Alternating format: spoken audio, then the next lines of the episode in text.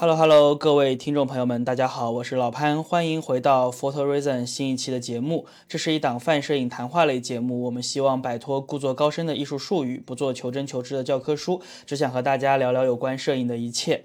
那么今天的节目呢，是由我和白熊还有老三一起来和大家聊天的一期节目。Hello，大家好，我是白熊。Hello，大家好，我是老三。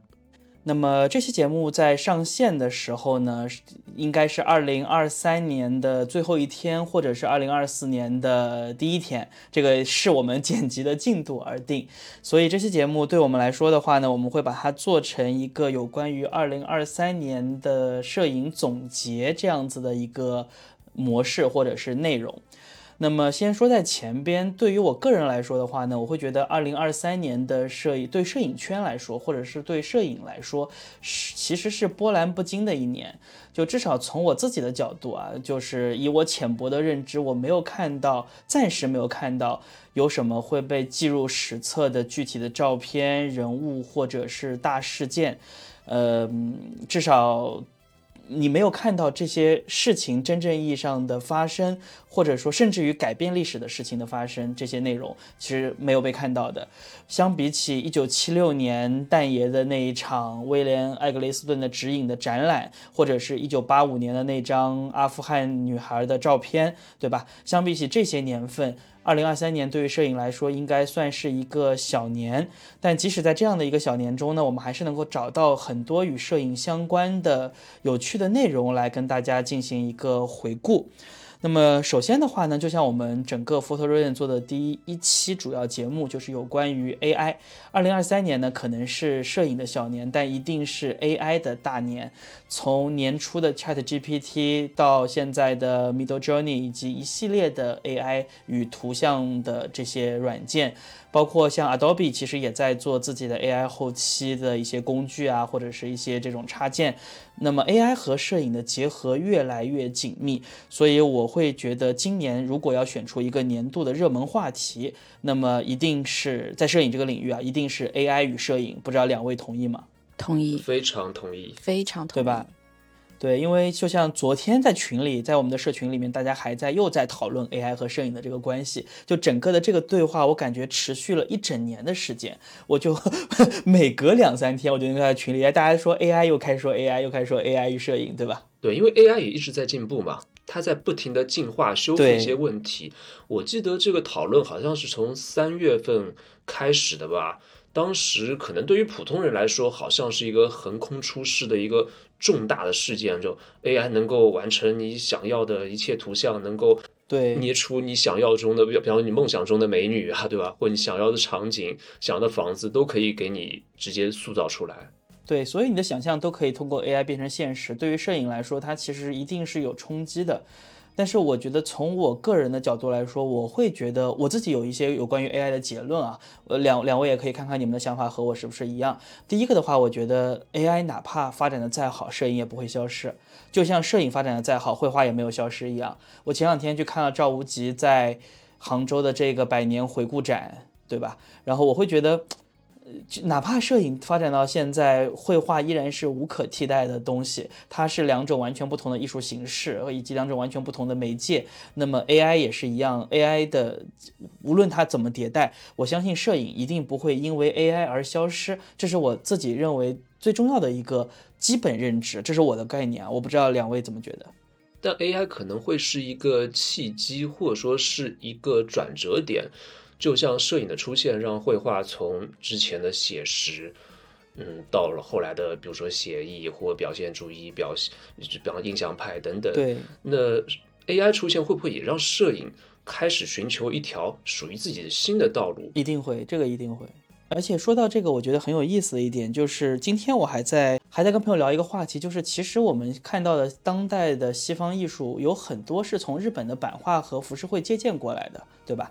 包括像是这个印象派，其实从日本的这些传统绘画中借鉴了很多的内容过来。但是为什么在西方这个印象派后来逐渐由这个呃，这个塞尚啊，包括这个毕加索啊，最后发展成了现在的这样抽象主义。而在日本，你就发现绘画好像像断档了一样，你就没有再没有看到什么当代的日本的绘画的巨星。但是除了像奈良美智啊这种这种插画之类的，这这我们不去讨论这个问题，就是没错没错，它整个出现了一个断档。那么这个断档的话，有没有可能就是因为摄影的发明？摄影一八三九年在欧洲发明，一直到。二战前，他进行了好几轮的与绘画相关的探索讨论，但是在日本，其实日摄影进入的还是相对来说比较晚的。虽然在一八五零年左右已经开始有这个摄影相关的东西进入到日本了，但日本摄影的真正发展其实是在战后的那一代嘛。所以会不会因为摄影对他们冲击小或者冲击少，反而导致了它没有像欧洲的绘画一样迅速的走向了一个不一样但是更辉煌的道路？哎，你说这点，我觉得其实可能是因为战争。日本当时在二十世纪初到整个战后重建，会有相当长的一段时间，它其实整个国家是处于战乱当中的。就没有说像对欧洲或者说美国，可能是处于一个非常平和、可以自由生长艺术的那个时代。因为欧洲、日本、亚洲的战争嘛，让美国成为一个艺术的中心。对，也有可能。对对，也有可能是和实际的政治经济相关，但是。怎么回怎么说呢？就是 AI 与摄影的关系，其实就很像当年绘画与摄影的关系一样，摄影与绘画的关系一样。所以其实不用害怕 AI 的冲击，AI 离我们越近，说不定我们的摄影能够走上一条新的道路呢。对，也许在国内，如果大家真的对 AI 特别感兴趣，我们有特别多的用 AI 来制作的影像或者内容，反而会在这片土地上就逼着摄影走向一条新路，对吧？我觉得也是有可能的。所以。AI 作为今年的热门话题，我觉得没有问题，而且我其实是很积极的在看这件事情。那当然，换句话说，商业摄影一定会大受冲击，这个是大家已经可以看到的。像我今年年底的时候，我老板要求我做一张圣诞贺卡，我就用 AI 做了一张，我就觉得特别方便，然后特别好。嗯，你你可能就不会再去购买图片，或者说是购买这种插画。那么商业摄影也好，或者是这种商业插图绘图也好，肯定也会大受影响，这个是没有办法的。对，这是时代的一个印记。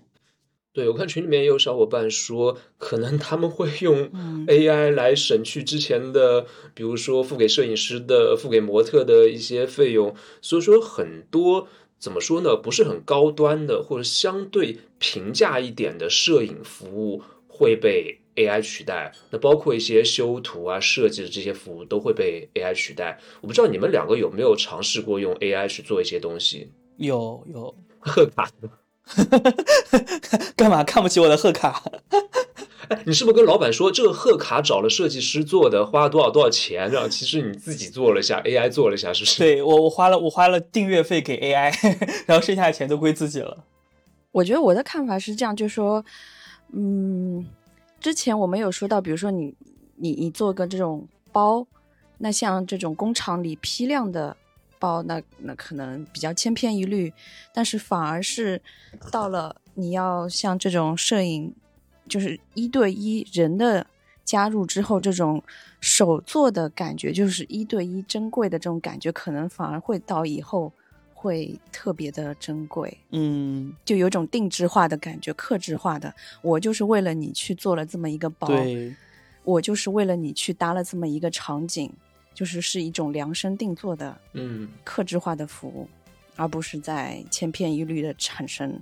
没错，没错，这个也是一个点了。所以白叔，你的意思是，摄影之后可能会走向更高端、更体验感、更加。珍贵的一种体验是吗？这样的一种服务，而不是说像现在这种很量产的、很平价的东西。就像数码表和电子表的出现，它们其实更精准、更高级、功能更多，但也没有让那些瑞士的机械表、那些很昂贵、很昂贵的表的大牌消失，反而会让它们变得更贵了。嗯，可能以后会突出手作这种词，手作摄影、手作包，有可能，有可能，对。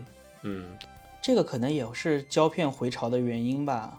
尤其是现在有更更多的人，除了拍胶片之外，他们还要自己洗胶片，就是把整个的流程重新回到了过去古典时代。是的，是的，就就产生了更多的拍照本身以外的意义。嗯，这个可能也和数码的发展和包括 AI 的发展也有关系。但是我我从白熊的这个话中，我觉得其实我还是蛮坚持我自己之前那个观点的。我这我的观点跟白熊其实还是相似的，只是说可能表达不一样。我觉得艺术摄影会向两极发展，要么就是纯艺纯观念，要么就是纯纪实，中间的留给大家的空间会越来越少。可能我觉得摄影会向一个更当代、更偏向于一些个人主观表达的方向去发展。那尤其是像说到日常摄影，或每个人普通接触到摄影，可能这个可能我们也跟手机相关嘛，所以说我觉得也会跟 AI、跟算法有更多的关联。那这个可能跟纯纪实也会逐渐的背离的越来越远了。那以后的摄影师可能会突出它的独一无二性吧？没错，没错，就不可复制、独一无二性。对，所以有没有种可能，胶片反而会迎来一种更大的回潮？宝丽来。即时成像，对，类似宝丽来，或者说胶片相机和胶片，它完全是脱离电子、脱离数码，当然也不可能完全脱离啊，只是说它是可以脱离的，它可以通过实体的银盐去印制出来，这样印制成照片，包括做微喷，它是可以脱离嗯算法和 AI 的嘛，它可能会迎来一种一种新的复兴。而且你想啊，这两年很明显的看到，比如说婚礼摄影中有很多的胶片摄影师是比普通摄影师更贵一些，或者说呢，你要在这个婚礼中使用胶片是要额外加钱的，成本也高，成本也高多了呀。成本当然也高，但是但是另外一个感觉会不会就是觉得胶片更高级？那肯定是啊，这个可能就是跟跟白熊刚刚说的就很像了，就未来这种摄影能够带来的体验是 AI 无法给予的。这个可能是摄影在与 AI 竞争的过程中的一个，至少是一个显性的优势吧。嗯，我是觉得，就是因为我我在做上一期节目的时候就查了很多资料嘛，然后有一句话抓住我，就说，因为因为那些不可逆的，嗯呃，即时成像，它反而有一种权威性，所以以后可能这种东西会更加珍贵，因为 AI 可以随时随地修改，但是一旦被改多了、泛滥了之后。反而原来稀少的东西又会再次怎么说？再次成为一个一一股热点吧。对，可能以后反而拍拍照又变成了一件时髦的事情。对，是的，是的，是的，因为它的一次性，它的不可重复性，就让它变得弥足珍贵嘛。嗯嗯嗯，对的。然后这个时代就会像一个螺旋一样，你会总会看见过去的潮流又回到了市场上，所以我们也不知道未来 AI 和摄影到底会成为怎样的关系，是会螺旋着向前进呢，还是会互相成为死敌？没有人能知道。刚才聊的呢，也是作为我们的几位主播对于这个热门话题的一些观点，抛砖引玉，供大家去思考和参考。那么接下来的话呢，我们来聊一聊年度的一个很争议的事件。我们其实也专门为他做过一期节目啊，叫做《运河魅影》，大家还有印象吗？我们蹭过他的热点是吗？虽然没蹭上，我们蹭过他的流量。就这是我见过今年最炸群的一个话题，就从来没有在摄影群中看到大家为了某一个话题啊，一件一件具体的事件，能够引起如此大的反响，公众号、社交媒体，然后各种各样的平台都在讨论，群友们也有各种各样的站站边，然后打得稀里哗啦。所以这个《运河魅影》，我觉得获得年度摄影圈的争议奖项应该没有问题。所以我觉得这件事情其实反映出的两个点，第一个是大家对于权威的，特别是这种伪权威的一个忍受已经到了一定的程度了，所以找到了这样的一个机会，其实也是一个抒发的过程。对我来说，第二个的话呢，其实也说明摄影师们或者摄影奖项们也要认真的考虑考虑，不要再拿这些乱七八糟东西去糊弄人了。我觉得糊弄的时代已经过去了，皇帝的新衣已经穿不下了，就该剪该剪剪，该脱脱，该干嘛干嘛，就不能再做这样子的一些东西了。这反正是我的观点。嗯，哎，其实类似这样的事件呢，呃，就是那种年度的摄影圈的比较引起争议的、比较引起轰动的这种事情，其实这几年好像比较少了。在前些年。还挺多的，甚至好像每年都有一到两次。我之前有期节目，应该是关于摄影真实性的探讨那期节目，就讲到之前的几年有连续好多年，比如说那一年有个华南虎事件，一个农民他拍了一张年画，然后对说是华南虎，然后引起了轰动，大家就各种看热闹嘛，然后众说纷纭。然后第二年呢，又有个什么广场歌事件啊，就批了个广场歌上去，等等，大家感兴趣的话可以去听一下那期节目。那说到这样的事件。就好像已经好几年没有发生，没有这么热闹了，对不对？嗯，上一次这么热闹，好像还是那个复试的街头争霸赛，我不知道。上一次这么热闹还是上一次？对，就是那个复试的街头争霸赛，我不知道你们有没有印象？就是有一位叫做哈埋的摄影师拿了最后的街头争霸赛冠军，就街头争霸赛，他叫复试街头争霸赛之类的，具体的名字我已经想不起来了。什么名字？然后。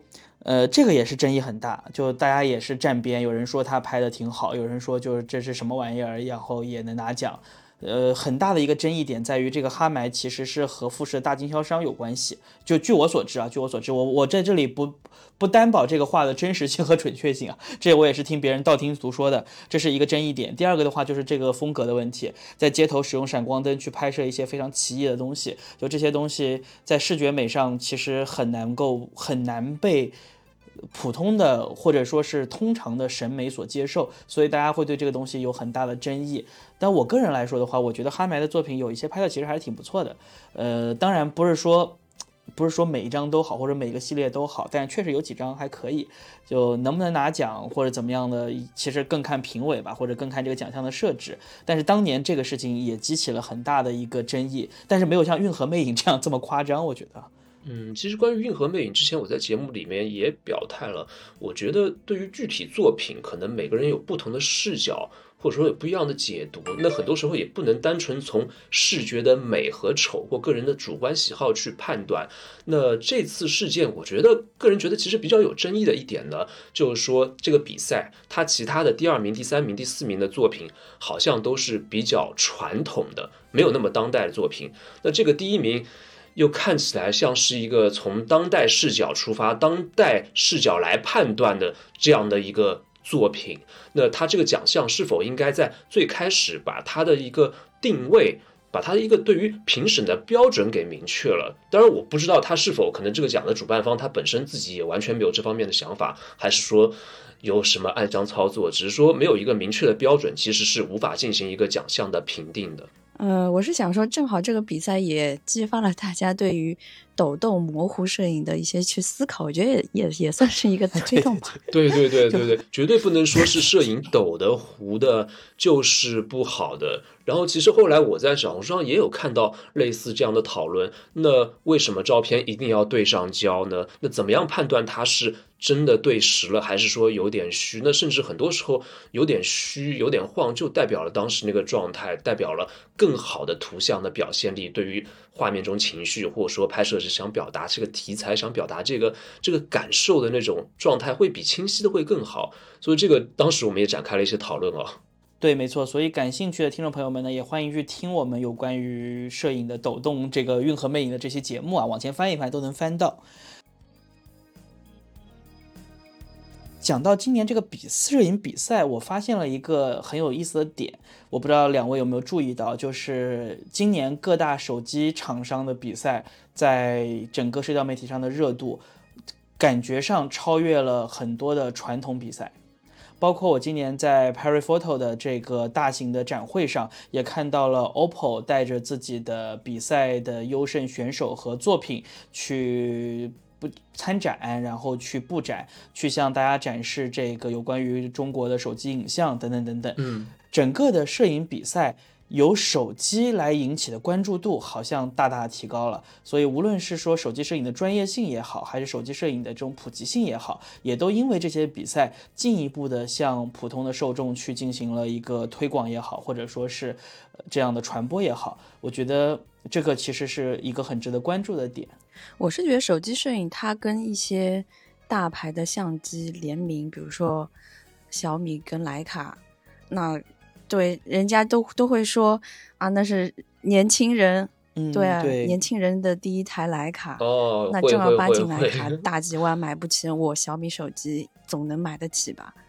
而且它确实拍的还可以的。像今年的小米十四 Pro，我看很多照片确实真的都挺好的。嗯，是的。但换一个角度来说，这是不是代表着，比如说莱卡、哈苏，呃，包括蔡司这样的厂商，他们只能以这样的一种方式来获取一些利润，来榨干一下品牌的剩余价值，因为他们自己本身的业务可能萎缩的不像话了。也可以看到资本的流向吧。你想想看，这些摄影比赛不仅仅这种这些手机摄影比赛啊，不仅仅是说他们的。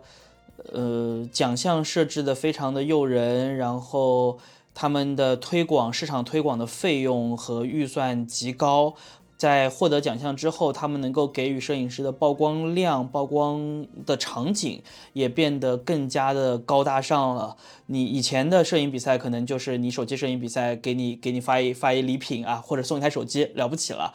现在你看，可以带你去参加全世界最大的摄影展会。对吧？包括现在的这个集美阿尔勒这个摄影节，也有厂摄影厂商是 vivo 吗？然后也在这个里面去有了自己的展台，带着自己比赛的作品去参展，也有更多的这样子的让别人了解到这些手机影像东西。手机摄影已经成为了一个在我们这个时代无法被忽视的东西了。虽然我们三个其实好像都不太会用手机拍照。但这是只是因为我们 old school 了，或者说我们 out of fashion 了，并不是因为手机摄影不好。我觉得反而相反的，就手机摄影是一个你没有办法再去说我看不上它，或者是我忽略它的这样子的存在了。老潘，我忽然想到，这个是不是手机摄影现在的一个蓬勃，是否跟我们刚刚说的 AI 和算法的发展有很大关系？因为你有没有发现，手机摄影在再比方说是大肆宣传，但是传统的几个相机品牌好像都是半死不活，或者说他们没有什么可以宣传的，因为机器也没有特别大的变化，技术也没有特别大变化。凡是手机，好像它不停在在在在宣传自己有了什么新的进步啦，更好的一些表现啊什么。那这些是否是跟算法是深度捆绑的？肯定啊，像手机的这种虚化也好，或者说是手机的这些色彩也好，他们所强调的东西都是和算法相关的嘛。再加上说，呃，手机还有各种各样的 A P P 可以使用，是的，是的，跟相机又有又有本能本质，对吧？又 有本质的区别。你相机还能推广什么呢？其实你现现在想想看，相机其实相机市场是蛮让人担忧的一个市场了。呃，首先你很难扩展用户的大量的用户基数。第二个的话呢，这些竞争看起来也不是那么的良性，所以你也看到今年有非常多的这种饥饿营销啊这样子的事件出现。所以其实相机应该要担心自己的未来了。对，所以也就是皇帝的新衣嘛。比如说，有的品牌在疫情期间一直以疫情为借口说缺货、产能问题，那疫情结束了还是这个德性，甚至说越来越多的品牌加入了这样饥饿营销、加价的行列，就感觉以前前些年是没有这种做法的，或者说是一个数码产品，它怎么可以会越来越贵、越来越升值呢？这是很不能理解的。是的，是的。然后还有包括白熊刚刚说的那一点，就是手机毕竟相对来说便宜，你相机你一套设备你怎么样稍微好一点的你也要五位数吧，至少你加上相机啊、镜头啊，然后周边的配件啊什么的。手机的话呢，可能几千块钱，大几千块钱的话就已经非常非常好了。所以这个对于用户的接受度，尤其是在经济下行的今天，可能也是一个出镜点吧。我是这么理解，对，还有一点就是相机你可以不要，但手机你不能不要，你一定会不能没有，对，一定得有一台，对，对的，对的，反正不管怎么样吧，我们今年就把这个年度摄影比赛的奖项就颁给各大。颁给啊，这个打个双引号，大家不要觉得啊，你们为什么要颁奖？我们说着玩儿，就是把这个年度摄影比赛的这样的一个称号就颁给各大手机摄影厂商。所以我其实也很期待，或者说我也相信，在未来我们可以通过这些比赛看到非常多的好的作品。我在我们的社群里面也看到了有一些朋友是一直用手机在拍，而且拍得非常好。所以我们自己可能也要考虑考虑，好好拿手机拍拍照，这样才能接到更多的手机厂商的广告。毕竟他们有钱，是吗？对，下次你照片呢，记得下面都标注用什么什么手机拍，加一个小标签，或者说可以加几行字：虚位以待。虚位以待，就是我们广告位留好了，手机厂商爸爸们看看我们。那么聊完这个的话，年度争议的《运河魅影》，还有年度的摄影比赛之后呢，我觉得还有两个年度的现象值得去我们讨论讨论。第一个年度现象呢，就是小红书上的摄影师和客户、摄影师和模特这样子的互挂。这个我想白熊或者是老三可能也看到了很多啊。就小红书对摄影师来说，我觉得是一个好矛盾的双刃剑呀。就是一方面，它给摄影师们提供了难得的展示的空间，在这个时代，可能除了小红书，你没有更好的展示平台了。但另一方面，小红书让摄影这件事情。嗯，怎么说呢？就是让整个大众对于摄影有了一种祛魅的感觉。你会在整个的小红书平台上看到各种各样的摄影师，各种各样的图片，各种各样价格，从几十元，甚至于这个倒贴都有，对吧？到几百元、几千元、上万元不等。然后每个人对于摄影摄影价值的理解就产生了很大的一个一个变化，或者说产生了一个很大的这这些冲突，让小红书也成为了摄影师和。和他的受众们、他的客户啊，然后他的这些模特啊，互相挂、互相攻击的一个这样的一个场合。我记得白熊上次说过，好像有一种叫什么陪拍，五十块钱拍一天，拍的还不错，效果还挺好。啊，陪，嗯，对，陪拍。这这这这么卷吗？对，呃，这个是今年暑假的时候，然后我估计大学生放暑假，然后大家去大城市里玩。然后又不想花钱花大几百去请那种专业的，嗯，怎么说？那对，专业的这种写真摄影师，就找找几个大学生用比还比较容易简便操作、傻瓜的设备，什么 SCCD 手机这种，就帮着拍几张。对，可能觉得拍怕发自拍又觉得太假。然后又没有可能，又没有一个人的一个人来城市里玩，又没有其他人帮拍，那正好有这种陪拍的服务啊，就有什么样的客户就会有什么样的需求吧。那也很夸张啊，那也很夸张。你会让这这样价格会让更多的不了解的人会觉得啊，摄影是一件如此之便宜的事情，所以才会有前两天那个会议拍摄事件呢。你你你们两位还记得吗？就是三百块钱拍五天还是五百块钱？这样三百块三百块拍五天是吧？拍三天好像。然后照片全是欠曝是吗？对，ISO 开到三千二，脸全是黑的领导。然后曝光补偿还减了三档，然后给人家挂出来了，说人家拍的不好。我开始说确实拍的不好，确实是有点过分。然后仔细一看价格，说三百块钱五天还是五百块钱三天，我说挺好的，这个价格你还要什么自行车是吗？有瘾就不亏啊。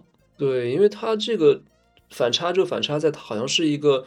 国际性的非常高大上的一个会议，请了这么一个这么一个摄影师，我也不知道 是是怎么想的，好像只有一个摄影师是吧？如果两个摄影师或多机位的话，也不会有这种情况。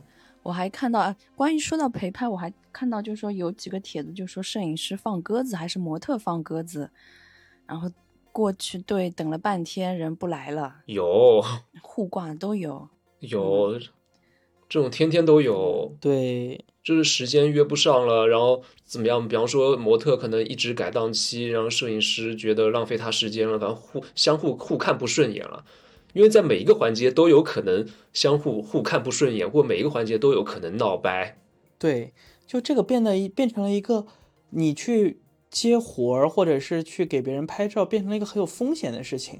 我有的时候看到这个帖子的时候，我就会很代入，就是有如果有一天有人找我拍，然后我还收挺贵，拍完之后他把我挂上小红书，说哎怎么拍成这样，或者说就各种各样对你的不满意，我当我就在想，我就有的时候脑补，说我怎么样去去说明这个事情，怎么样去解释它，我觉得这真的很难。你代入的是不是太深了一点？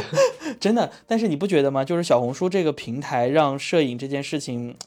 变得有些危险了，就是我不知道，就各位接写真的摄影师朋友们，你们怎么看啊？但是我感觉我有时候看到这种互挂的帖子，我真的觉得好可怕啊！就是，就摄影师挂模特也很可怕，模特挂摄影师也很可怕，客户挂挂这个这个摄影师也很可怕，然后摄影师挂客户也很可怕。在我们的，在我自己的这个印象中，就是我哪怕碰到一些特别难搞、特别奇怪的客户，也顶多是私下里面跟朋友讲两句、抱怨两句，对吧？我也不太可能会把我的客户挂到网上说我的客户怎么是这样子的。相信我的客户也不会把我挂到网上去说，我这我我找这个摄影师花了这么多钱给我拍照片就这样，顶多他下次不找你嘛，对。对吧？但是现在这个互联网，你你说它有没有增加不公平性或者是这种公开性？有，但是对于摄影的发展真的好吗？我不知道。之前我记得我们群里面还有一位小伙伴，他好像是跟客户发生了一些对一些矛盾，好像是呃。我不知道他挂客户还是客户挂他啊？不过老潘你好像倒不用太担心。他挂了，他挂了客户。哦，好像是。不过老潘你倒不用太担心这个问题，因为我发现好像这样互挂的呢，基本上都是要么是互免，或者说是一个非常低的价格才会有这样的一些矛盾。那如果说摄影师他收到了足够的报酬，可能他觉得受点气、受点累、受点折腾，那为了赚钱，对不对？迫于生计，对，迫于生计 忍了。客户、金主不能得罪。那正因为像这样的一个互免，或者说一点点金额，对双方都没有什么约束。那比方说模特或客户也想改就改，或想不拍就不拍了，也无所谓。这个钱他也没有掏出定金，也没有付出任何代价。所以双方才会发生这样的问题。我几乎没有看到有金额比较高的摄影师在上面跟客户撕逼或怎样。但是你会看到很有很多人会发帖子问说问摄影师价格。我昨天还看到一个问摄影师价格，说拍一天多少钱，然后摄影师大概就给他报了个价是四位数。嗯，我其实觉得是一个相对来说，我觉得不不不不仅不能说贵，甚至于我觉得还挺便宜的一个价格。但是他就挂出来说说。居然要收四位数，嗯嗯，就是这样子的一个概念。下面还有很多人留言说，对啊，怎么为什么要做四位数？去找这个更便宜的，小红书上大把拍的好的又便宜，谁谁谁也就才三位数，或者谁谁谁也就才刚刚四位数，怎么怎么样？说哎拍的都很好，就是大家对于把摄影的这个价值变得非常非常的低。就摄影对于很多的人来说，好像是一个不值钱的东西了。嗯，对，随着器材的普及。随着手机的普及嘛，那确实拍的好的人，我拍的看起来好的人越来越多了。对。大家选择也越来越多了，那尤其很多其实还不错的摄影师拍的，至少看起来还不错的摄影师，我不知道出于什么目的还会互免怎样的？对，就就就很奇怪嘛，就是这个，而且我每次看到小红书上互挂，我我就真的心有戚戚焉，就我也同情我同情双方，我就觉得都挺可怜，或者都挺都挺无奈的。所以，所以我有朋友他他说他自己正儿八经拍照拍的很好看，没多少点赞。一旦发了这种避雷帖，马上就是几百个赞，就匪夷所思。就小红书好像变成了一个避雷挂人的一个网站了，流量反而会更清晰。这个没办法。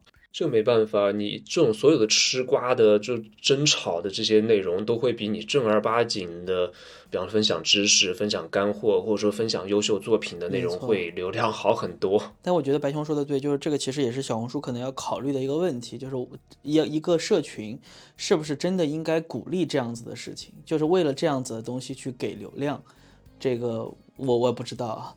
不过小红书它。给到这样的流量，可能也不是他主动给的，因为人性嘛，可能这样的东西确实会让人更愿意去评论、去参与或发表一些共情的东西，会停留时间更久一点，会有些算法的推进在里面啊。那还有说到摄影师和客户之间的关系呢，我今天刚好有跟一个有跟一个呃朋友或者说客户在聊到这个问题，他有找过很多的。摄影师和摄影工作室给他拍摄产品，但总是会发现，呃，之前的卖家秀或他们的样片和作品美如画，但拍出来呢，总是会让他不满意，总是会很失望。造成这样的这种现象，有很大一部分原因呢，我猜测是因为很多这样的所谓的优秀作品，所谓跟大品牌合作的一些案例，它那些东西的，比如说是创意也好，和一些起初的一些制片也好，是。客户主要参与，甚至是客户完全参与的，所以导致那些摄影师他本身并不具备那个能力，所以会给后面的客户造成一些错误的幻想和错误的引导。没错，或者说其实有些是不可控的因素在摄影中，比如说白熊他们拍这种。呃，宝丽来、拍立得，然后撕拉片，有随机性是吧？有这么强的随机性，你有些拍出来样片可能真的很好看，但是轮到你按下这张快门的时候，可能这张底片它就是不行。那么除了年度现象之外的话呢，我觉得还有一个年度反潮，我觉得有两样东西在今年我是明显感觉到的一个反潮，一个叫 CCD。一个叫即时成像，对，天哪，对吧？这两样东西今年太火了。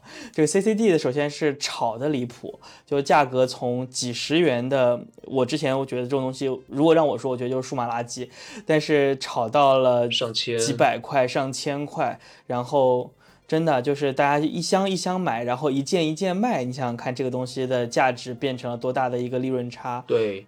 之前可能是几十块一斤的东西，现在卖出去可是几百块、上千块钱一件的这样子一个设备。嗯，CCD 是一个反潮，然后还有即时成像。这个的话呢，其实白熊在上一期节目中讲了很多，然后包括说像研习社这样子的线下，包括杭州的精彩，对吧？嗯。还有广州也有，哪里也有这些线下拍宝丽来的店，甚至于这种连店都没有，就是街头流窜拍摄，街头流窜拍摄这些对流动对流动摊位，那那挺挺好玩的。对，也越来越多。我之前还想过说去埃菲尔铁塔下面摆一。摊儿卖拍宝丽来，然后他们说不行，说说我在那拍一一会儿，小黑就要把我的钱抢走了。你你你你打开支付宝二维码，阿里 Pay Only，对你身上没有现金，阿里 Pay Only，他难道抢你的码吗？哎，我老潘，我跟你说，你脖子上只有挂块，脖子上就挂一个收款码，其他啥也不要带。呃，反正挺好笑，所以。确实也这两件事情真的特别反潮，特别反潮。但是你想想看，就和刚才我们在一开始说的 AI 也也有关系，对吧？就是反而是因为技术的进步，让这些看起来技术落伍的东西，CCD，你说技术多落伍呀？为什么 CCB C 被 CMOS 取代？一定是因为 CMOS 更先进啊，绝对不会是因为 CCD 更好，所以被 CMOS 取代了。就像即时成像一样，为什么即时成像的发展到今天变成了一个岌岌可危的濒临？濒临灭绝的保护动物，也是因为技术上有缺陷、有问题。但是，就像我自己，我也被这个反潮现象影响到了。我对宝丽来可入迷了，今年就拍了可多宝丽来。我觉得一方面呢，是因为有一些商家出于利益的炒作，呃，出于这样一些利益的需要；还有一方面，我是觉得会不会是因为我们如今的这个时代不够好，或者说如今这个时代技术的泛滥和一切。过于图像的泛滥，过于高保真，过于清晰，会让那些低保真的、呃低像素的，比如说像那可能黑胶的流行，就低音质的这些东西，会显得更加的弥足珍贵。嗯，因为不再量产了，对吧？对，首先它是一个老的一些技术不再量产，那它带着一些怀旧的色彩，带着那种失真，因为不需要精准嘛，带着那种失真、失焦、偏色，那会让人觉得更有趣、更有味道，有可能更有仪式感。对，嗯，我们常说那个拍立得就自带美颜效果，自带美颜磨皮效果，会真的真的真的真的，胶片的傻瓜机也是。其实低像素的机器，就原则上就低像素的机器都是嘛。是的，其实上我想做上一期节目，是因为因为我实在接待了太多的客人了，然后但他们的反馈对我来说不是那么正面的一件事情。他们很多年轻人对拍立得的一个怎么说？对拍立得它的一个原理完是完全不了解的。就是他们还是停留在说拍多张可以选一张，然后想说拍不好可以换，甚至有一次就是给一个客人拍了两张，他觉得第二张更好，他就说我就是要一张一模一样的，就当时就已经快在店里吵起来了。然后后来无奈我们就把他第一张的钱就退给他了。然后当时我就要一张一模一样的是什么意思？就他觉得第二张的，因为他付钱拍了两张拍立得。然后他觉得第二张出来的效果比第一张更好一点，他觉得对。然后他说：“那我就想要一张第二张一模一样的，一样的照片。”我说：“我们做不到这样。”我说你你自己手机拍一张，外面打印一下，这个肯定是一模一样，但是我们做不到一模一样。他说他就是不要，然后就后来后来大家声音都比较响了，我们就把钱退给他了。然后那个客人后来还很生气的把第一张照片就直接丢在我们垃圾桶里面。我当时就觉得，就就其实我在做那期上一期节目的时候，我其实自己心里怨念还挺大的。然后我还当时很怕说把那期节目做成一个怨妇的形象，就说也没关系啊。但是后来还是忍住了，没有说太多负面的东西，就还是希望让大家能更好的能理解这一个就拍立得这是什么一次成像的这个意义。对对，因为我听下来，我觉得觉得大家对于拍立得的理解有点像大头贴。就是你以前我们小时候，或者是年轻人现在拍大头贴店，你进去之后，我可以拍几张，选一张好看的打印出来。大头贴是数码，而不是像宝丽来、拍立得这样，你其实是没有办法看到你拍的好不好看。在它显影之前，你不知道，这些都是玄学。然后就觉得一张照片卖太贵的时候，心里也会犯嘀咕：哎呀，怎么我我五块钱一张相纸，你要卖我十五块钱，为什么？没错没错，就这种很多。所以说，就是在拍摄前，他们对这个东西，或者对于拍摄这件事情，宝丽来这样子拍一张都是要收费的，他们还是有点误解，是不是？是的，有很多误解在对一次成像，但是大家又喜欢就是拿到照片那种感觉。对，那也不能一直拍拍到一张满意的，这不可能啊。然后还有可能就是说，大家对，比如说小红书上大家打卡排队。就不管是吃东吃一个美食店，或者说一个拍照店，可能是觉得，就是说大家去打卡的话，可能这个东西就是好的。就大家在对一件事情的认知上还没有这么深入的时候，就可能看到说排队这个现象，可能就是一个好的东西。那我也要去尝试，但可能对实质性的东西，适合不知道，对适不适合还不知道。等自己试了说，哎呀，这个好像不适合我啊，不行，避雷，不行，差评。嗯。对，因为很多时候，就像现在大家在网购、在买东西，已经习惯了先不管怎么样，有人种草，或者说看到有有有有有有 KOL 或有喜欢的博主或明星怎么样，然后就就先买回来先试了，这不行就退货嘛，就抱着这种试一下就退的这种心理了。什么东西都可以试一下再说。对啊，对的，对的。但说到这个年度反潮啊，我觉得我还有一个小小的观点，我觉得是因为每一代人。每一个人，我们的对上一代都是有滤镜的，就像乌迪·艾伦的那本电影《午夜巴黎》，我觉得对吧？就是每他穿越到了上一代，然后发现上一代人对他们所处的时代也不满，反而他们会认为他们的再前一代才是最美好的一个时代。对于我们来说，其实也是一样，所有的这些，所有的这些。过去的东西，曾经已经被遗忘在回忆的角落里的东西，突然之间拿出来之后，觉得哦，这好像是美好的上一代的一个象征，或者是美好的上一代的一个代表。也许是这样子的原因，导致了像 CCD 或者说是像即时成像这样这些设备的回潮返潮。我觉得可能也是一个原因啊，就是我不知道，但对于我来说，我其实带有这种滤镜的，我会带有这种滤镜，我会觉得上一代比我们这代更好，会有会有，我觉得这也是一个，也是一个人类的共性吧。永远都觉得之前的某个年代或之前曾经上一个年代会更好，就像人在老了之后，永远会觉得自己青春的那个年代，自己比如说十几岁到二十几岁的那个年代的音乐，那个年代的电影是最好的，他无法再接受一些新的东西了。当然，还有一种可能性，我个人是觉得，在如今的这个时候，在最近这十年。我不知道你们有没有觉得这世界好像变得越来越糟了？那曾经很多在我们过去十几年、二十年对于现在的幻想，会觉得现在已经变得呃特别特别的美好，特别特别怎么样？但某一天会发现，好像这个世界没有再变得更好，技术也没有再进步了，也没有像曾经的数码产品日新月异，每天一个升级，每天一个变变变化。苹果手机也已经好像无数代都没有什么变化了。那我们这颗星球上各种战乱、各种问题，反而好像变得越来越糟糕。是的，所以回忆过去，说不定也是一件好事情。就至少让你面对这么糟心的时代的时候，可能心里还能找到一些觉得美好的东西吧。对，我的建议就是珍惜现在吧。那不管怎么样，你现在能把握的这个时代、这个时间，就是最好的时代。你只拥有的也只有现在。对，喜欢啥就买啥，想吃啥就吃点啥，是不是？你这个讲下去，这个节目 怎么突然已经 就有问题了？好嘞，好嘞。那么讲完这些之后呢，我觉得还有嗯一位年度，我觉得我们应该悼念一下的摄影师，就是刚刚去世的艾略特·厄维特。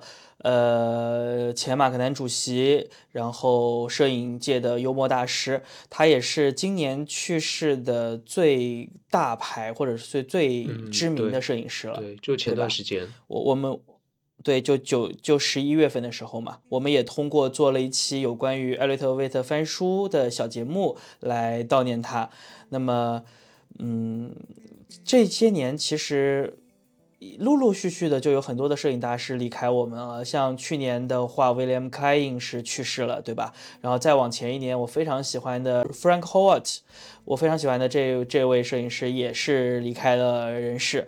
所以可以看到，就是摄影的那个我们心中的美好时代，好像也在逐渐的远去。黄金年代过去。刚才，对对对，也在远去。所以刚才说的珍惜眼前，可能也不仅仅说是珍惜。这些产品、这些物品，也珍惜这些还存在我们身边的摄影师们，这些优秀的摄影大师们，他们所带来的这样子的一个对摄影来说辉煌而美好的时代，因为我们不知道下个时代到底是什么样子。对，我就记得威雷克莱因，他应该是在他年纪很大的时候。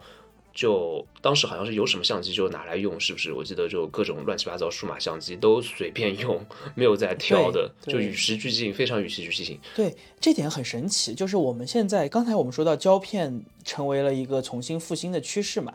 然后我今年在马格南的这种课程中，我问了好几位年纪挺大的摄影师，包括这个平卡索夫。然后他们给我的回复都让我觉得很吃惊，就是他们每个人都觉得胶片和数码没区别，包括斯图尔特·富兰克林，包括这个，嗯，这个这个这个这个就是年纪特别大的一些，也不特别大吧，就七十岁以上了，可能六七十岁、七八十岁的这些摄影师们，他们都觉得好像他们从胶片时代过来的，他们是从胶片开始学习的，胶片是他们整个职业生涯最主力的工具，但是今天他们会告诉。我们说，对他们来说是胶片、数码没有区别，甚至于他们不觉得这两个东西是值得去讨论，我应该用胶片还是应该用数码的，这这也是一件很很特别的事情。因为他们经历了那个时代，他们完全了解这些东西，所以对他们来说只是工具和介质，哪个更方便，哪个更更更 OK，更简单。就好了，就像很多年轻人，他没有经历过那个东西，会有一个滤镜，会有仪式感。那抛开仪式感来说，本质他们都是工具。对的，对。我就想到，比如像大卫霍克尼这样的，就年纪非常大的老艺术家，他一直在与时俱进，一直在就。推翻过去的自己，在用新的设备、用新的数码相机、用用电脑、用 PS，就不停的在学习，甚至有在学习用建模软件等等。对，就他们其实还是走在，即使年纪很大，他们还是走在时代的前沿。大卫霍克尼，我觉得是一位很值得尊敬的艺术家，就他是真的一直在挑战自己，一直在创新，一直在去改变过去自己固有的这样子的一些观念和思维。对，我觉得也不能说他是他，虽然我们大家把他认知为一个著名的画家，但他其实更像是一个视觉艺术家，多媒体艺术家，用不同的设备，那包括相机、绘画、打印机、复印机等等，去挑战图像的边界和挑战图像的各种可能性。所以，像我们之前说到了 AI 和摄影，那也许在未来可能会有一个方向，就是让。AI 让数码画会让数码制图，或者说数码绘画，或者说绘画和摄影之间的边界会越来越模糊。他们可能都会用图像来给一个总称，有可能，有可能。对，像像大卫霍克尼写的那本《论摄影》，其实我觉得写的很好啊，就有很多的观点是远远超过我们常看的一些摄影类的评论或者摄影类的理论理论书籍的，就真的也很值得一看。对他能不断跳脱出来，以那种孩子的视角，带着好奇心的视角来看待视觉，来看待图像，来看待这个世界。所以说，这真的，我觉得好奇心和创造力这个东西也跟年龄并没有直接的关系吧，还是看你是否保持一颗时刻年轻的心。好的。那么到这里的话，我们总结了过去一年中的很多摄影相关的热点吧，我们冠以年度的这样子的称号。呃，还是像刚才说的，这就是我们的主观的一些想法，这是我们讨论的一些有趣的好玩的东西，大家也有可能有自己不同的想法。那么接下来的话呢，我们会变得更主观一些，我们想来讨论讨论对于我和两位主播来说这一年度的一些。我们的年度物件或者是年度的一些东西，比如说第一个，我觉得年度相机很值得说一说。在今年发布的这些相机中，你们觉得哪部相机可以被评为你们自己的年度相机？不一定要拥有啊，就是你们觉得看到这台机器觉得哦好有意思，这是今年我觉得最特别的一个设备，或者是我最想拥有的一个设备，有吗？嗯，我认为的年度器材，或者说我想拥有的。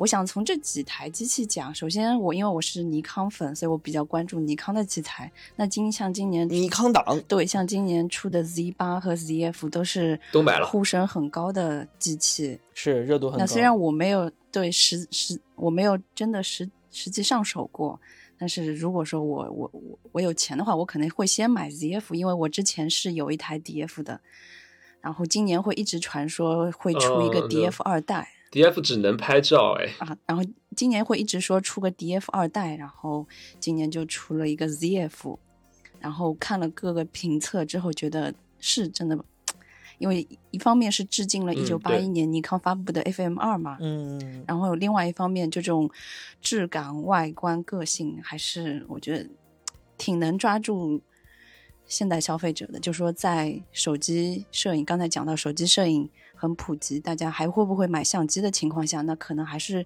一个致敬复古的这个造型会比较抓大众的一个消费者。那像 Z 八的话，就可能更适合那种需要干活的，或者说，因为我看的是 Links 的视频，他是拿着这种相机会去到比较极端的环境，比如说爬山啊什么的。对，爬山的时候，可能这种嗯比较专业的相机就会适合。比较专业的摄影师，我记得 ZF 的话，老老三也下定了一台，是不是也在排队？是 ZF 吗？对我只是说在经销商那边 留了一个电话，跟他说有原价的 ZF 的时候，那请通知我。关于 ZF 的话，这台机器其实我们很多朋友，我觉得相信也会，嗯，一直以来会有这样的一个遐想，就想说 FM Two 这样经典的机器，或者说像比如说尼康 F 三或等等等等，美能达。嗯，叉七百，我不知道是叉七百还是读阿尔法七百这样的机器，它如果能装入一颗数码的处理器，装入一个 CMOS，装入一个屏幕，有现在的技术，这样台机器拿出去会有多拉风，多棒！所以说，我觉得 ZF 也满足了大家一直以来对于。呃，尼康照相机的一个幻想吧，因为尼康相机可能一直以来都是以那种皮实耐用，但是傻大憨粗，或者说很很直男的那种形象，不像富士啊什么的，所以说，嗯，尼康的颜值可能就一直都没有什么让人感冒、让人心动的点吧。ZF 的出现，我觉得也满足了很大一部分像像白熊啊，像我这样尼康的忠实用户的一些。幻想。当说到用途的话，ZF 我觉得它一个缺陷或它的一个问题，就是在于它的像素可能只有两千四百万像素，对于一些有商业需求的，或者说有些输出需求的用户来说，会有一点点的问题。那还有就是它视频，它视频是有裁切的四 K 嘛？不是一个全画幅的 4K，然后包括视频的一个帧率，最高帧率应该也没有一百二十帧。所以说，如果说你有高像素需求，有有视频需求的话，可能对就不太建议买尼康 ZF。所以，白熊你选的是尼康的 Z 八或者 ZF，老三你选的也是尼康对吗？对我可能会有点想买尼康的 ZF 吧。我的选择跟你们两位可能会有点不一样。对我来说的话，我觉得今年如果让我选一台年度相机，我会选徕卡的 M 十一 P。就这台相机呢，我反正没有啊，我用的 M 十一，但是我也没有打算去换成十一 P。但是这台机器，我觉得。嗯，不是说它从参数上到底有多大的变化，或者说，大家大家可能都知道，徕卡的牙膏挤起来也是非常吓人的。每一代的十一 P 是就 P 这个系列和原始的这个数字系列，其实就是多一个改个改个这个 logo，就从可乐标对可乐标变成了螺丝钉，然后加一个蓝宝石瓶或者怎么样的，差别不大。但是 M 十一 P 呢出了一个很特别的东西，叫做 C I C A I 资质的数字签名，或者叫做数字证书加密元数据数字版权认证。那么这个跟我们刚刚讲到的年度热词 AI 就有了关系。就徕卡终于再一次走在了世界的这个前沿，对吧？第一台可以通过相机。赋予一张照片一个数字加密的这个元数据证书，来验证照片的真实性。这件事情其实对于未来的 AI 时代的摄影，可能是一个非常有价值的东西。我不知道啊，也许。也许会很鸡肋，也许未来的你会看到这个这个这项功能或者是这样东西会被应用在其他各个品牌的相机上，以作为摄影的一个最基本的你必带的标志，就像你买钻石一样，你一定会有那张证书，对吧？也许以后拍照片 也一定会要有这张 C C A I 的数字签名，才能够验证你的照片的真实性。但是不管怎么样说，徕卡在这件事情上开了先河，或者说他做了一个尝试，这个我觉得。其实是在今年应该被我们记住的一件事情。嗯，我觉得这可能是一个有象征意义的事情。对对，象征意义可能更大于实用价值，尤其是在现在。是的，是的，目前几乎可能没有实用价值。对对对，但是这个象征意义是很大的，就意味着，嗯，相机生产商们也已经开始意识到 AI 对于整个行业的冲击，并且已经在想着可能性的对策了。就像图像真实性这个问题，可能我们之前讨论过，但现在我觉得越来越多人意识到，这会是一个在未来很多人需要去面对的一个问题，或者说很多摄影师需要去面对的一个问题。那么说完这个年度相机之后啊，我觉得我们还可以选一选今年的年度摄影师或者是年度摄影书。当然了，这个摄影师不是需要在今年火，或者说是在今年出名的摄影师，或者今年出生的摄影师，也也不一定这本书要在今年发布。就是在今年中，我们自己最喜欢的某位摄影师，或者是某本摄影书。那么我自己先开始好了。我今年在看过的所有的摄影书中呢，我自己最喜欢的。是这个亚历山德拉桑切内蒂的那本《Some Say Ice》，就是有人说冰这本画册。这个是我今年的，如果一定要选一本年度摄影书，我一定会选它。我觉得这本书太有意思了。呃，它实际上不是今年出版，它是在二零二二年的九月份发布的。然后，对，就差不多是前年了啊，已经是。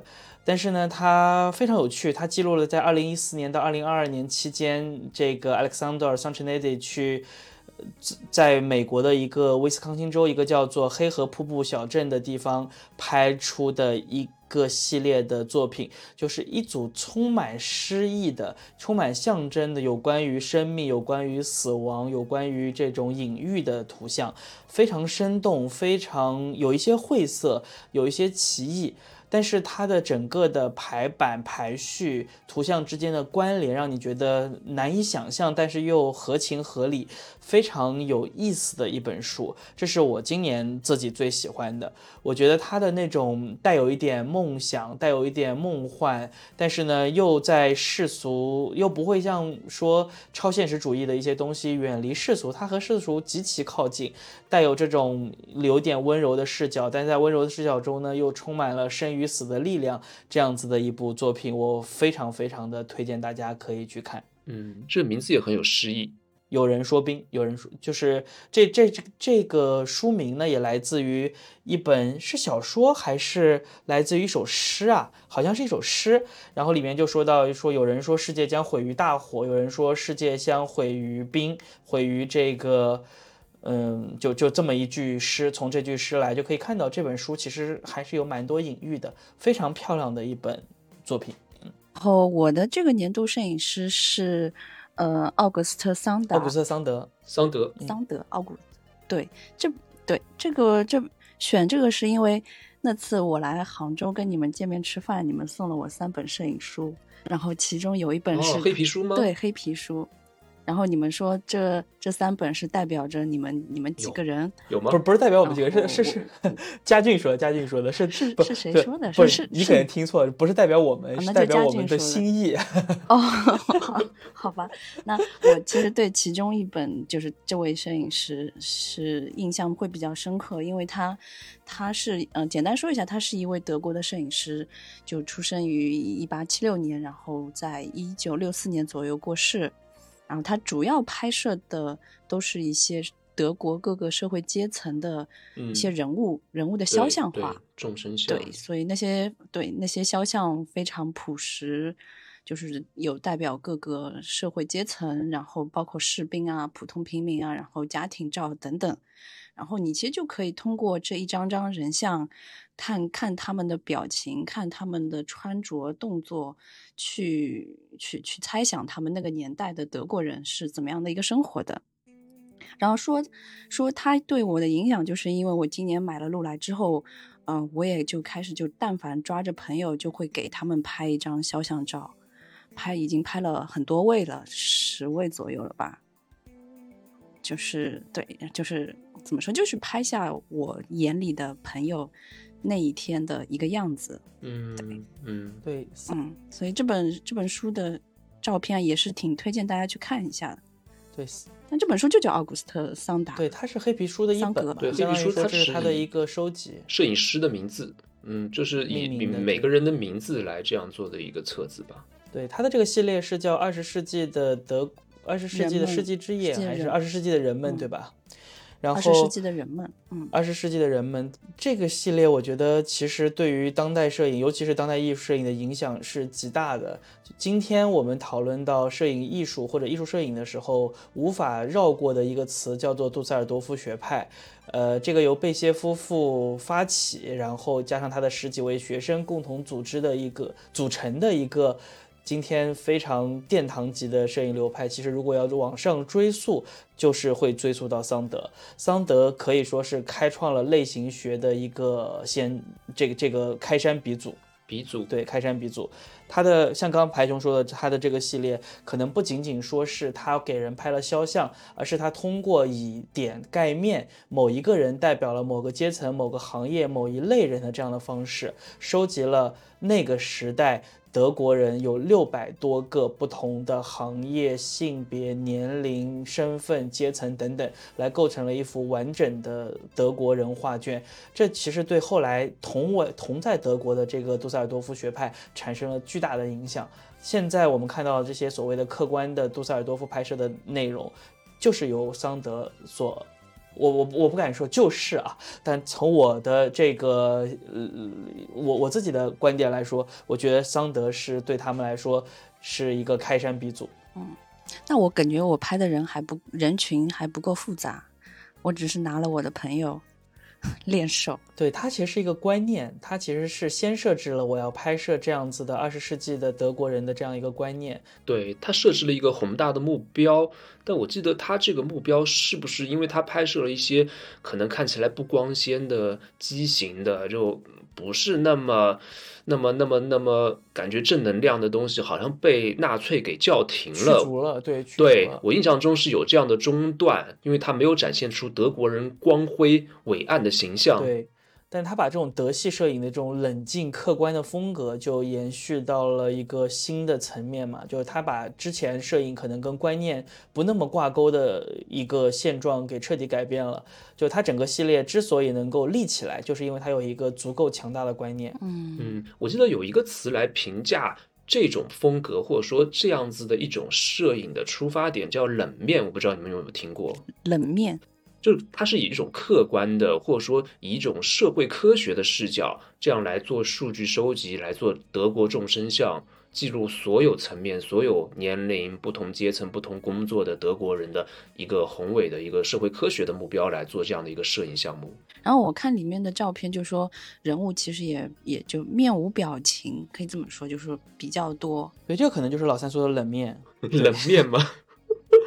可能可能是，就我不知道我有没有记错，但会有这样的一种情绪在里面，因为他不需要表情，不需要他们摆什么 pose。这个跟我们现在的就说你拍照一定要笑这种，就不一样。对，我觉得其实那种更真实，对，对，就非常自然，会有另外一种视角的美感和另外一种角度的真实吧。对的。然后包括桑德的这个做法，其实就是就是把整个的这种类型学，它就可以用三个词来归结，就是 collection、selection 和 presentation，就是收集，然后然后这个选择，然后展示。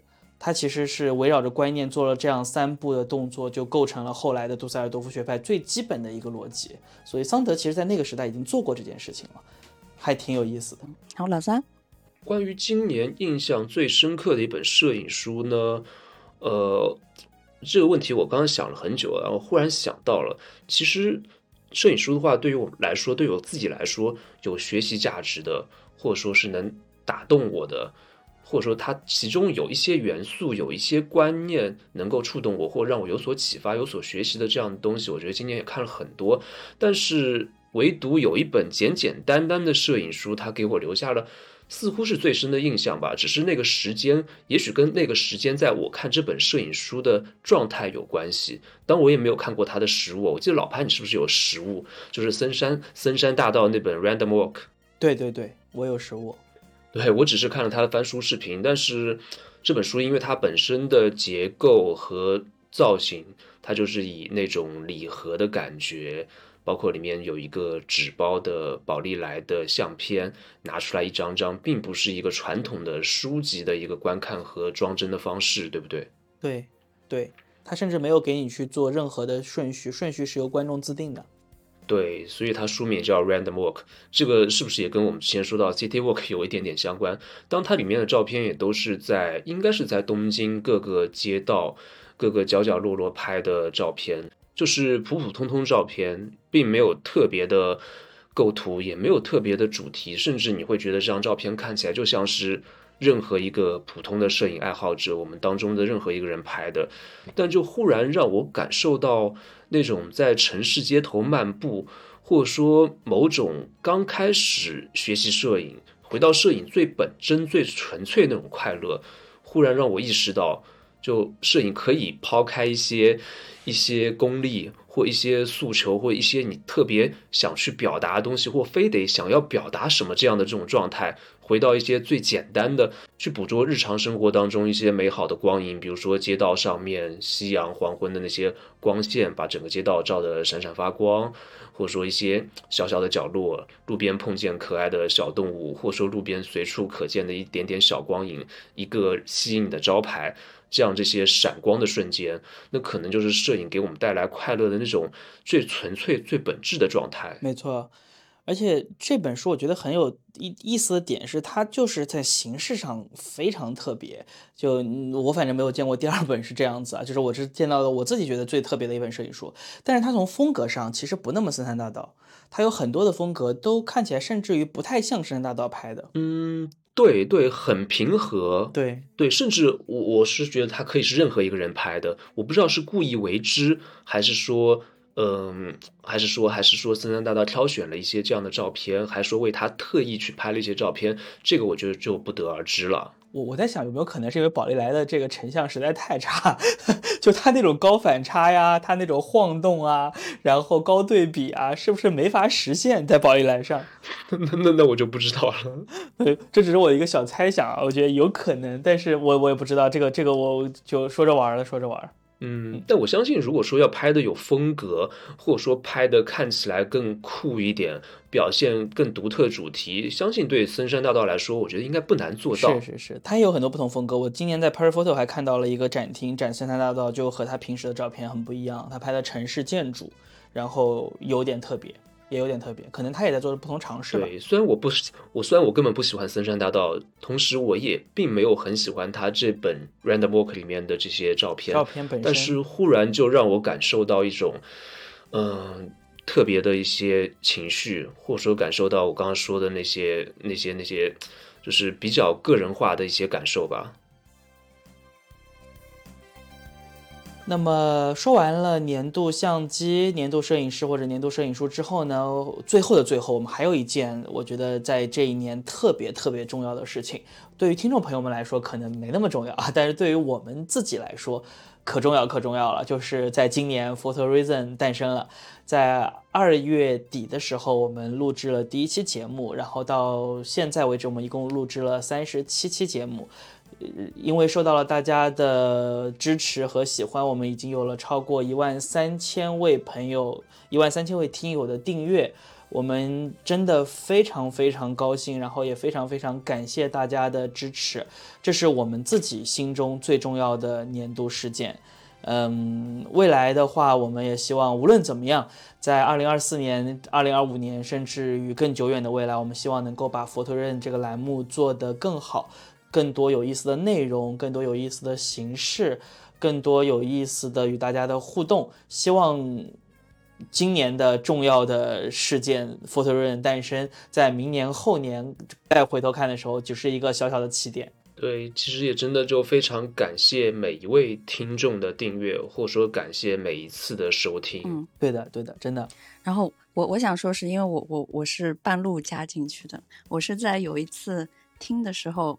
我想，嗯，不行，我好像也有些话想说，然后我就加了老潘的微信，然后私聊了一下，他说能不能也加入，然后我从一个常驻嘉宾到主播，然后从当时我加入的时候只有两千多的订阅，到现在一万三，其实我们自己都非常惊讶，以及还还做了周边，真的很惊讶，做了一些很多无心插柳柳成荫的事情，就觉得哦。就是一些额外的快乐，你万一都是你带来的，真的白熊真的很有福气，我觉得。还有我在研习社的时候，就有人偷偷的问，哎，你们那个白熊是谁呀？啊，就会有有播客的听友，然后来看你是吗？对，对，对，是来看我。也就真的很神奇。最开始的时候，我们其实没有想过要做播客。最早的时候，我们的设想其实是做翻书视频。但是后来想想看呢，觉得就翻书视频这件事情，大家都在做了，我们也不见得能够比别人做得更好。相反的话呢，嗯，因为大家都话痨嘛，就觉得关于摄影、关于生活、关于很多很多东西，就有很多的话想要说。那找到一个可以说话的平台，其实也挺有意思，就开始做播客了。确实。在一开始的时候，我还立过一个宏愿，我说我们今年一定要做到一万订阅。但是这个宏愿，当时我自己回想回想，我也觉得啊，好像就是吹个牛是吧？或者或者就是幻想一下，没有想到年底的时候居然还能超额完成任务，所以我自己真的对今年还是特别满意。这个满意不光是说数据，而是内容上，我觉得我们在做的这三十多期节目中，绝大多数内容都是我想做的，然后也是我们想说的。呃，可以说我们在每一期中尽可能的通过自己的准备、阅读，然后像白熊，我知道像他的 solo 的节目，他是逐字稿，对吧？就真的是花了很多的心思，然后每一期节目从那是我太弱了。不不不，我觉得这个不是弱，这是每个人的习惯不一样。有些人可能就是我一定要有逐字稿才能够把这个话讲得好，有有些人可能就是我有逐字稿反而会影响这个，我只是习惯的区别。但是至少可以看到这种努力和认真真的。很不容易，像老三最开始的时候，只是我们说要做老三帮我们做一些设计啊，然后一起来聊聊节目。到后来的话呢，老三承担了很多的。呃，剪辑的工作，包括说上传的工作，就是每期大家看到的好看的这个排版，包括所有的这些设计，然后每一张图片对应下去的 show notes 里面的图片、人物这些信息，都是由老三去上传的，所以真的花了很多的功夫去做这个节目，小意思啦，也是洒洒水咯。对对对，所以我也想趁着这个机会跟两位主播，包括今天不在的佳俊和老张也说一下感谢，就是非常感谢大家，我们能。够一起去做《Photo Run》这个节目就特别好。对，之前跟嘉俊老张的辩论，我觉得也都特别有意思。现在想想，真的还是挺有趣的。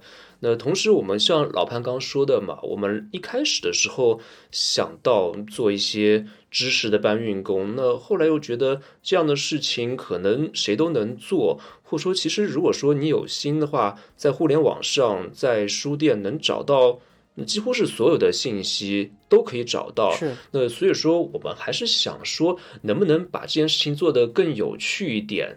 那用自己每个人可能有自己不同的阅历、不同的态度、不同的审美和观点，那大家可以发生一些碰撞。那以自己的视角来探讨一些关于摄影的一些问题。那同时，我们自己也跟大家一样，处在一个学习的状态，来学习一些优秀的摄影师，学习一些优秀的摄影作品。那也许你会有同感，也许你会跟我们有一些不同的意见。那我觉得这都是一个启发和思考的过程。对这个过程中，其实我们也是在互相学习的过程。我从老三身上，从白熊身上也学到了很多的东西。我觉得，就这个这个节目做到现在，对我来说真的是一件非常快乐的事情。然后，我觉得我们未来也会继续把这个节目继续做好的。对，因为对我们来说，嗯，其实大家经常会说，可能在我们节目可以学到一些东西，或进群可以学到东西，但我们自己也会不断的学习。其实自己在节目我们在聊天时候啊，我相信你们应该也会在聊着聊着会有些新的想法。或者说会有一些新的认知，会不断的突破自己或提升自己。那相信这对于我们自己来说，在以后的拍摄过程中，或者说在大家在以后的拍摄过程中，也会有一些新的启发和灵感。那可能这也是摄影这件事情的一些乐趣吧，因为摄影它总是并没有那么确定，或带着一些迷思，带着一些神秘，带着一些波动和随机。那在未来的日子，我觉得也会有。这样的不确定性，但还是会有更多美好的向往。那我们会把自己的作品，包括节目也好，包括我们在摄影上面，希望会做得越来越好。就是总之的话呢，Photo Rhythm 可能未来会有变化，会有改变，会有调整，会有尝试。但是我们一定会努力把这个节目继续做下去的。也希望听众朋友们能够继续支持我们。那么最后的最后的最后啊，我们就这个话痨的这个就体现出来了。我们到底哪个最后了呀？我们每位再给大家送一个 啥时候下班？送一个年啥时候下班？你就马上下班，马上下班啊！最后最后再给大家送一个拜个早年是吧？拜个早年，那你拜的太早了一点。我怕三年三十的鞭炮太响，对吧？在几天应该就或者说节目发布的时候，是不是就已经二零二四年了？我在想，对，就二零二四，可能是二零二四年的一月一号，或者是三十一号，现在还不确定，所以我看我剪的时间吧。但是我觉得可以给大家送一个二零二四年的小祝福吧，就还是我先好了。呃，二零二四年祝大家在摄影能够继续保持对摄影的热爱，然后带着摄影奔赴山海，然后也能够继续支持 Photo Reason，谢谢。那我的祝福其实，在刚才好像已经。提前讲完了，我因我以为你已经要 ending 了，没想到吧？好吧，那我的祝福就已经说了。那我不知道，因为我们现在录的时候还没有二零二四还是二零二三，那就不知道录的时候是什么时候了。那 anyway 就就祝福给到二零二四吧。好的，那你祝福了啥？我忘了。呃，之前讲过了。好的，我我我也忘了我说了什么。啊，白熊白熊白熊。我觉得所有的相机都是有参数的，那。那些参数其实，嗯，对大家的意义还是要走出去拍才有意义，所以还是要多出去拍，然后祝大家减少废片，多出好片，多出好片，多分享，多在群里分享，非常务实的，非常非常务实的祝福。好嘞，好嘞。那么今天的节目差不多就到这里，我们也也聊了一个半小时多了。然后也希望大家从我们对二零二三年的一个总结中，能够有一点点小小的启发，去思考，去想一想，或者说去回顾一下，然后也能够给自己去做一个小小的有关于二零二三年的总结。我觉得每年的一个总结其实都是有意义的。嗯，感谢大家的收听和陪伴，也欢迎大家加入我们的社群。二零二四年我们在一起聊摄影，我们明年见。呃，也可能大家听到的时候已经是今年了啊！我们下期再见，谢谢大家，拜拜。好，拜拜，拜拜。